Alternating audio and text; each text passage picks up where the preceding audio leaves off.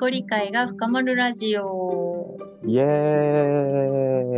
イ皆さん、こんにちは。えーこの番組は転職の選択、大切な人との別れなどなど人生の節目で自己理解を深めたい人のために問いや新しい視点をお届けするラジオです。今日は二人会ということで、うん。はい、私、水木とみかげちゃんでお送りいたします。今日のテーマは、仕事を通じて深める自己理解というテーマでお話をしていきたいと思います。はーい。お願いします。はい、お願いします。じゃあ、みかげちゃん、このテーマでね、お話しされたいってことでしたが、改めて背景ちらっと聞いていいですか？はーい。今僕 NPO で1年半ぐらい働いてるんですけど、節目節目で、なんでこの NPO に今自分はいたいと思うのかなとか、どういう時にやりがい感じるのかなっていうのを結構考えるんですよ。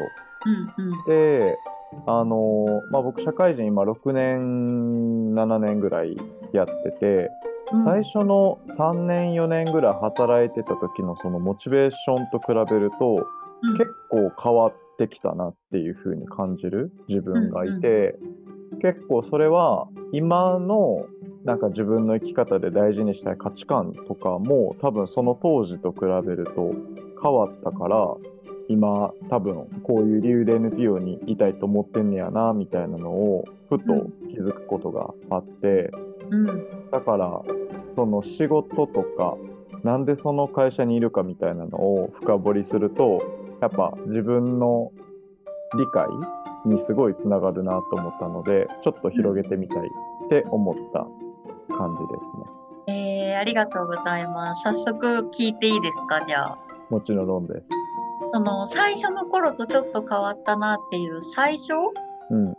のモチベーションってどんどんなモチベーションだったんですか？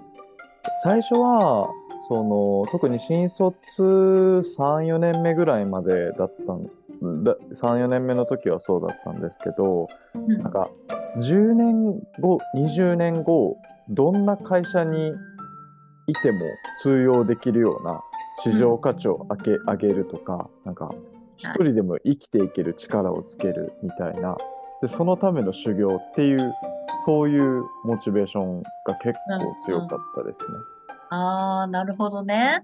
うんそれ同じ会社で別の会社？あー、最初の会社が一番その、その、それが一番強くて、で、途中転職した会社ではちょっと、それは薄まったんですけど、でも転職しても結構そこは自分の中で割と残ってましたね。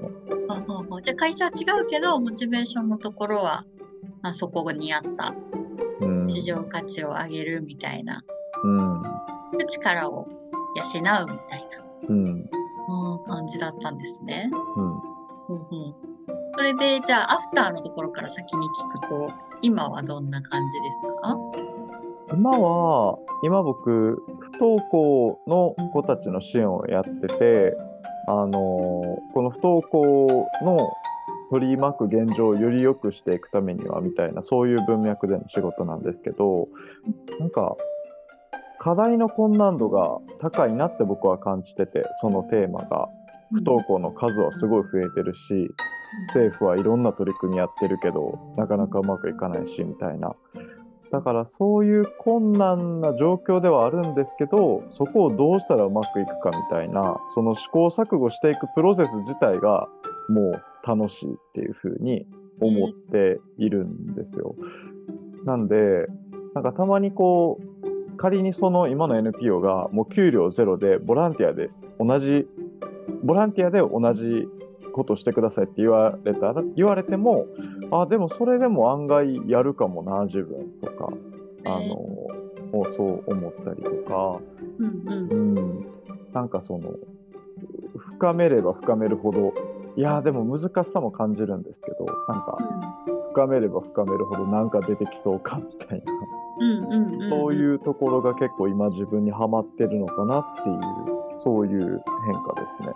えー、それなんかもう世の人が羨ましいなーっていうやつじゃないの？かいわゆるね好きなことを仕事にじゃないけど。うーん。えー、そうなった、なんだろう、きっかけみたいなのはあるんですか？もしくは徐々に徐々になのか。ああ、徐々に徐々にっていうのもあるとは思うんですけど、でも一番はその今の NPO に転職しようっていうふうに決めたときに、やっぱ週5で管理職を目指しますとか、なんかこういうスキル身につけますみたいな、そういう、なんていうんですか、仕事の仕方をもう諦めるというか、うん。いや、まあ、それも大事なのわかるけど、なんか仕事は週3ぐらいに減らして、まあ、今のパートナーの時間もそうだし、なんか趣味の時間もそうだし、うん、そこ、そこだけで一本で生きるのはもうやめようみたいな感じで、もう肩の力を抜いたじゃないけど、うんそういう風にししたのは、したのが結構転機だったかなっていう、うんうんうんうんうん、感じですね。最初はその市場価値を高めたいって思ってたじゃないですか。うん。で、そっから、なんかもう別にマネージャーとか役職つきたいわけじゃないし、なんかバリバリとキャリアアップしていくのだけが、キャリアじゃないよねとか人生じゃないよねってなったのって結構真逆に聞こえるんですけど、ああ。何がそうさせててたんですか？ああ、なんなんですかね。でも、その前者の方で働いてた時は、なんか楽しくなかったんですよね。なんか、やらされてる感じゃないけど、心の奥底で、あー心からなんか自分がやりたいと思えているかっていうよりは、上司が言うから自分もそれをやりたいっていうとか。なんか、自分の中の基準がなかったから、あんまり、うーん、やりがいはあるとか口では言いつつも、なんかあんま、なんていうの、ヘルシーさを感じれてないというか、あ、なんか疲れたな、みたいな、多分そういうのをずっと悶々と抱えてたんですよ。で、そういう時に、まあたまたま、その僕の知り合いにコーチングしてもらう機会があって、で、その時に、その自分にとっての幸せなんだっけ？みたいなのを考えたら、その真逆の価値観が出てきたっていう感じでしたかね。えー、じゃあ違和感は徐々に感じ始めてそれがなんか疲労感とか体の感覚にもちょっとずつうん。うん現れてきてでなんなんだかなって悩んだタイミングでコーチングを受けて整理し直したら真逆だった。うん。ですです。ーんえー、面白いね。面白いとか言っちゃいけないのかもしれない いやいや。なんかそう、そんな真逆、でもやっぱ蓄積疲労みたいのあったのかな。無理してたっていううん。さえ多分当初は気づいてなくて当初はそれが本当の願いだと思ってたけど、うん。うん、なんか違和感みたいなものの積み重ねで、うん。ね、違うあ違ったんだっていうことに後から気づいたって感じだう。ん。そんな感じでした。ううんうん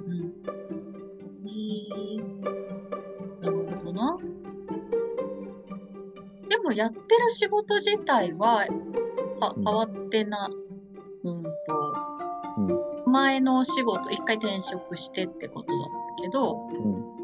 今のその不登校支援の中でもちょっとずつモチベーション変わってった感じ？ああ、そうかもしれないですね。なんか、今、特に最初の方に言った、その、不登校の課題がすごい難しいし、大変だけ、だから、だけども、やっぱそこを掘掘っていく感覚が楽しいなと思うようになったのは、うんうん。最近、ここ半年ですごい強くなってて、で、その、半年前とかは、現場のこと、現場で本当1対1に接するっていうのが結構メインだったんですけど、ここ半年はそれだけじゃなくて、いや、その1対1だけじゃなくて、そもそも不登校の課題をもう、不登校っていうのをなんか、まあ世の中からなくすのが正かどうかちょっとわかんないですけど、やっぱ、ここ改善というか良くしていくためにはみたいな結構広い視野でチームのメンバーと話すようなことも増えたりとかうん。なんかあの他の全然違う地域の学校に視察行かせてもらったりとか、うん、ちょっと視座が上がったというかそういう経験をさせてもらってからなんか余計にそのモチベーションが強くなったっていう感じですえね。ー、へえそこから分かったこと、気づいたことは？ああ、なんかね。うーん。あ、でも、1対1で現場での支援が一番向いてると、まあ一番というか結構向いてると思ってたし、やっぱそこを今後もずっとやっていくんだろうなとは思ってはいたんですけど、やっぱ仕組みを作るとか、うん。制度を変えていく方もやってみたいみたいなとこになんかそこに興味が改めて強く出てきた自分は結構気づきでしたね。えー、なるほど。じゃあ結構、みかげちゃんはあれだね。なんかやってみて、うん。後から、なんだろう、認知がついてくるじゃないけあど、ーねおその最初は、さっきの1個目のね、お話も最初はキャリアアップしていくぞって思ってたけど、それ緩めて働き方変えてみたらこっちの方がいいじゃんみたいな感じにうんったりとか、その今のお仕事も最初はワンオンワンで直で不登校の子たちと関わるのが自分の好きな仕事だって思ってたけど、違う仕事をやってみたら、あ、こっちも意外と面白いじゃんみたいな。うん。体験が先でやっぱ後から意外と、意外と面白かったみたいなのがついてくる感じなのかな。あーでもそうかもしれないですね。なんか僕の学習パターンってなんかそうかもしれない。うんうんうんえーじゃあ何でもなんだろう、ここからのさ、示唆は何なんだろうね。何でもやって、まずはやってみるみたいな。その、じゃあ仕事を通じて自己理解ってどう、どうやってやっていけばいいんですか？みたいに、このラジオをね、聞いた人言ったとしたら、なんだろうね、ここから得られる示唆は。ああ。なんか、なんなんですかね。いや、僕も、じゃあ、とりあえず考えずに、何でもやってみまし、やんでもやってみるっていうわけでもなくて、多分、ここに転職するときも自分なりに、ここに転職したらこういうのがいいだろうなとか思って、自分で見立ててやってはいるんですよね。うん、でも、見立ててみてやってもやっぱ感じる感覚は思ってたのと全然違うかったな、みたいなこともやっぱ多いなって改めて、まあ今日話してても思ったか。ら、いろいろ事前に川山用みたいなのして、あこういうやりがい入れそうだからここかなっていうのも、なんか考えるのも大事だとは思うけど、やっぱやってみると意外と全然違う発見あるよっていうのは、うん、示唆として言えるかもしれないですね。うんうんうん。それめっちゃでも、私もそうかもってうーん。思うな。なんか一社目が、まあ、民間企業の人事で、採用とか育成やってて、まあその自自社の人事、うん。自社の社員の人たちの採用だったり、研修設計みたいな感じだったけど、うん。なんかよりもっとメタで見たいなって思って、うん。組織開発のね、人材育成コンサル系の会社に転職をしたけど、うん。やっぱやってみて、それが自分が今後ね、あの成長していくのに必要だとも思ったし、やりたいとも思って、うん。でめっちゃそういうワクワクするみたいな感じで転職したけど、うんやっぱ実際やってみたら感覚としては、うんあ、やっぱ違うなって思ったね。うんからやっぱやってみないとその頭でイメージして、まあその仕事のイメージもあるしね、職種とか。会社の。うん。イメージと自分が感じる体感の誤差みたいなものが、うん。やっぱやってみてわかるよね。うーん。間違いない。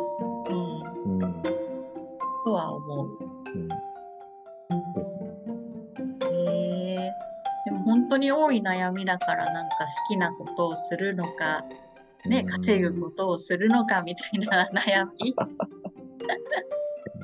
うんうんだからこういう生き方するようになってなんかすごいもう今十分幸せだなって感じることは増えた気がしますね。うんうんうんうん。うん、え、そうじゃない人も多いと思うからね。いや、数年前の僕はもう欠乏感まみれだったので。でもそうだよね。なんか夏ってあるよね、人うん。生。そうそう。うん。確かにね、なんか根本で自分が願ってることとか関わりたいこととかっていうのは大枠で見たら変わらないうん。なとは思うよね。うん。確かに。面白い。私これ何分から始めたんだっけ？経ってなかったけど。でも20分ぐらいた経った気もしますけど。ねえねえ、するよね。うんじゃあ、そろ閉じていきたいと思います。はどうしようかな、今日の問い。い。ね。うん。そうだな。でもなんかその、やってみて分かったことを振り返ってあみる。うん。うん。っていうのは、意外とおろそかにね、次何やろう。ばっかりこう考えちゃって、うんあそういえばこれはやってみたからこそ違うなって思ったとかこれはやってみたからこそそうだなって思ったみたいなのを、うん過去の自分の、まあ、変えてみたこと挑戦してみたことの振り返りしてみるのはいいかもしれないですね。確かに。いい問いです。はい、ありがとうございます。じゃあ今日はは1回ということで皆さんこのラジオを聞いてみて何か気づきや発見あったでしょうか？い。うん良い景色をまた来週。また来週。